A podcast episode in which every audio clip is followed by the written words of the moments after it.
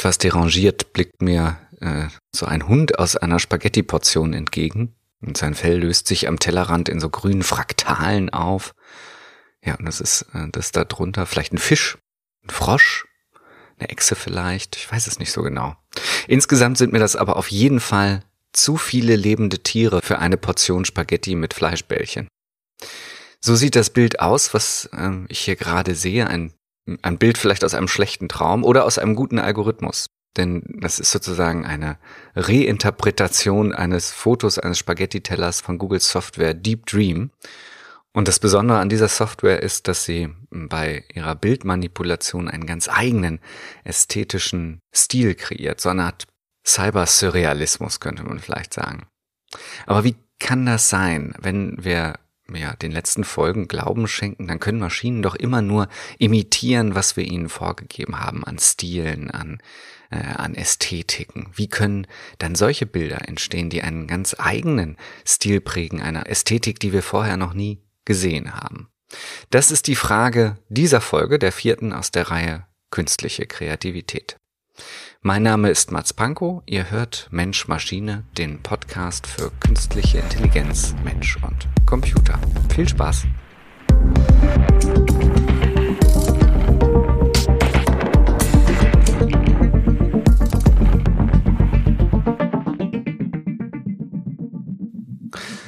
Eigentlich hatten sie bei Google ganz andere Absichten, als sie ihren Bilderkennungsalgorithmus testweise mal auf den Kopf stellten. Das Ziel war, die Muster sichtbar zu machen, die dieses sogenannte Convolutional Neural Network gelernt hatte, um Gegenstände, ja, Tiere, Menschen auf Bildern zu erkennen. Statt also seiner ursprünglichen Aufgabe nachzukommen, Bildinhalte zu identifizieren und mit sogenannten Tags zu versehen, das ist ein Hund, das ist ein Haus, ein Mensch, ein Auto, das sind Spaghetti mit Fleischbällchen, sollten die Algorithmen nun Formen, die sie erkannten oder meinen zu erkennen, durch die ihnen antrainierten Muster zu ersetzen oder zumindest leicht zu verändern. Meinte der Algorithmus also, ja, in einem menschlichen Ohr eventuell einen Vogel zu erkennen oder in einem Mund eine Eidechse oder in einem Fleischbällchen ein Nova Scotia Doctronian Retriever, wurde dieser Teil des Bildes auf das Zielmuster hingemorft. Immer nur so ein kleines bisschen, aber es wurde immer leicht verändert. Die dabei entstandenen Veränderungen würden jetzt nicht weiter auffallen, hätten die Mitarbeiter ihre Bilder nicht gleich mehrere Dutzend Mal durch das neuronale Netz geschickt, sodass jedes Detail dem erkannten Muster immer stärker angeglichen wurde, bis das Originalbild kaum noch zu erkennen war. Und so entstehen in Bildern nicht nur zusätzliche Augen, wo man sie jetzt nicht direkt vermuten würde, in Ohren oder in Türen oder in Höhlen oder Wolken zum Beispiel, oder so verändern sich auch nicht nur Sessel, Einkaufswagen und überhaupt alles zu Hunden und Tieren verschiedenster Art, sondern es entstehen auch surrealistische Landschaftsbilder mit so versponnenen, bunten Fraktalmustern in satten Grün- und Blautönen. Wenn ihr euch das mal anschauen wollt, findet ihr Beispielbilder in den Show Notes. Ihr könnt aber auch Deep Dream selber mal anwenden und ein schönes Familienfoto in so eine kleine Zoo-Expedition verwandeln. Deep Dream, so nannten die Entwickler ihre Zufallsentdeckung, die im Sommer 2015 veröffentlicht wurde. Ein Algorithmus, der aus echten Bildern ganz eigenständig surrealistische Collagen fertigt.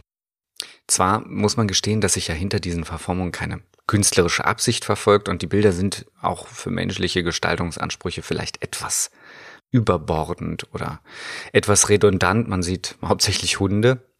Aber, und das ist neu im Vergleich zu den kreativen Algorithmen, über die wir bisher gesprochen haben, die nur imitieren konnten, aber selbst keine eigenen Zusammenhänge entwickeln, bildet dieser Algorithmus Deep Dream noch eine zweite wichtige Fähigkeit ab, die auch Menschen nutzen, um kreative Ergebnisse zu produzieren, die Assoziation. Also, wir kennen die Imitation, das ist eine Möglichkeit, kreative Ergebnisse zu produzieren, die auch Menschen anwenden. Und jetzt kommt die Assoziation hinzu, die Menschen auf jeden Fall anwenden, die uns bei Algorithmen aber noch neu sind. Aber wie funktioniert das? Ich habe das ja schon beschrieben, der ursprüngliche Zweck dieser Applikation war ja Bilder zu erkennen, also mit Schrifthinweisen äh, zu versehen, was darauf zu sehen ist. Und gelernt hat dieser Algorithmus von Millionen von Bildern aus dem Netz, wo Menschen dann händisch draufgeschrieben haben, hier ist ein Hund zu sehen, hier ist eine Katze, ein Haus, ein Boot und so weiter und so fort. Und diese Muster, die der Bilderkennungsalgorithmus dabei angelernt hat, die versucht er jetzt natürlich überall wiederzuerkennen, Ähnlichkeiten zu sehen, Wiederholungen und findet sie natürlich auch dort, wo eigentlich keine sind. Das gibt's übrigens bei Menschen auch, da nennt sich dieser Drang Pareidolie. Das ist der Versuch, andere Wesen, Tiere und Gegenstände zu erkennen, wo sie eigentlich nicht hingehören. Also in Wolken zum Beispiel äh, oder in verbrannten Toasts oder auf Mondkarten, äh, ja, irgendwie Gesichter oder ähnliches zu finden. Und ähnlich wie bei Menschen scheint auch Deep Dream zuallererst Gesichter zu erkennen oder erkennen zu wollen. Nur sind es häufig eben keine menschlichen Gesichter, sondern vor allem tierische Schnauzen, Lippen und zuallermeist natürlich Augen. Und der Grund dafür, den könnt ihr euch denken, der liegt, wie so häufig bei lernenden Maschinen, in der Auswahl der Daten, aus denen sie gelernt haben. Und das sind dann halt Bilder aus dem Netz. Und da finden sich nun mal offensichtlich hauptsächlich Gesichter und Hunde. Ein wichtiger Hinweis an alle Netztheoretiker hier, nicht Katzen, nein, Hunde scheinen das Netz zu regieren, wenn man Deep Dream fragt. Aber auch wenn die Algorithmen qua Datenmaterial ähnliche Präferenzen angelernt haben wie Menschen, sucht der Computer, ja, qua Architektur, nach ganz anderen Strukturmerkmalen als der Mensch. Denn während Menschengesichter vor allem nach dem Mondgesichtprinzip erkennen, Punkt, Punkt, Komma, Strich, ne, also überall, wo ich zwei Punkte, äh, ein Längs- und ein Querstrich sehe, meine ich ein Gesicht zu erkennen. Computer erkennen es nach ganz anderen Mustern. Und wie diese Muster aussehen, das lässt sich am besten hm, von Hackern lernen, die versuchen, diese Bilderkennungssysteme, diese Adversarial Networks oder Convolutionary Networks zu betrügen. Die abstrahieren nämlich die gelernten Erkennungsmuster, also das, was für uns das Mondgesicht wäre, aus den Maschinen und legen diese als feine, für Menschen kaum zu erkennende Pixelschichten über Bilder, deren Inhalt sie verschleiern wollen. Und während wir den Unterschied höchstens so als leichtes Bildrauschen, vielleicht schlechte Fotoaufnahme erkennen, verleihen sie Algorithmen so zu völligen Fehlanalysen. Ich finde die Ergebnisse ganz schön. Schwedische und Schweizer Forscher konnten mit dieser Methode einen Algorithmus davon überzeugen, einen, einen Heißluftballon oder einen Flaggenmast oder eine Eidechse zielsicher als Chihuahua zu identifizieren. Ja gut, ich meine, klar, Hund, ne? Das überzeugt natürlich jeden Algorithmus. Das würde Menschen allerdings mit Sicherheit nicht passieren. Da müsste man schon größere Eingriffe vornehmen. Die Studie dazu inklusive der äh, gemorften Bilder findet ihr natürlich in den Show Notes. Ja, aber ihr könnt natürlich jetzt nicht live gleich äh, diese Studie runterladen, deswegen versuche ich das mal zu beschreiben. Wie sehen diese Muster für uns aus? Witzigerweise ähneln diese ähm, diese Manipulationsmuster, sogenannte Universal Adversarial Perturbations, sehr stark den grünen Schleiern zwischen den tierähnlichen Details der Bilder aus Googles Deep Dream. Wenn man es poetisch sagen wollte, könnte man also behaupten, dass man in diesen Manipulationsmustern den Maschinen beim Träumen zuschauen kann. Was man an diesem Beispiel ganz gut erkennen kann, ist, dass Algorithmen Bilder auf eine grundsätzlich andere Art und Weise erkennen als Menschen. Während Menschen auf Bildern versuchen, reale Dinge zu erkennen, die sie aus ihrem Alltag kennen, also Personen, Tiere, Gegenstände, suchen Algorithmen nur nach wiederkehrenden Pixelanordnungen, also so als nach oberflächlichen Mustern, könnte man sagen.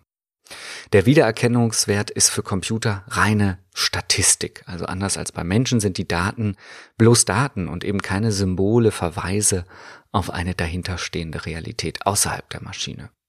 Und entsprechend leicht lassen sie sich dann auch mit der Anpassung von ein paar Pixeln veräppeln. Ein Mensch, der die abgebildeten Gegenstände aus der Realität kennt, ließe sich mit Sicherheit durch so ein bisschen Rauscheffekt nicht verunsichern. Die Perturbationsmuster machen also sichtbar, wie Maschinen ihre Welt wahrnehmen.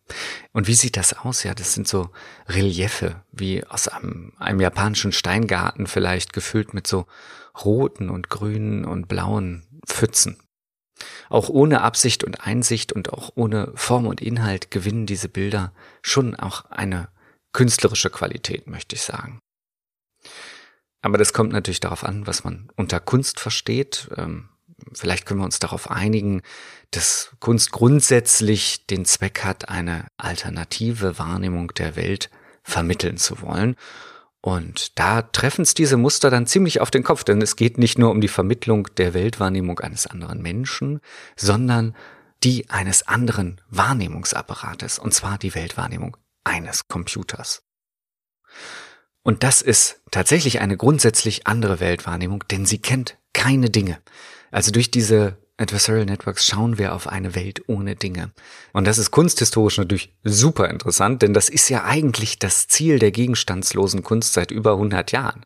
Die Welt zu beschreiben abseits der Strukturen, in denen wir sie eigentlich immer äh, alltäglich wahrnehmen.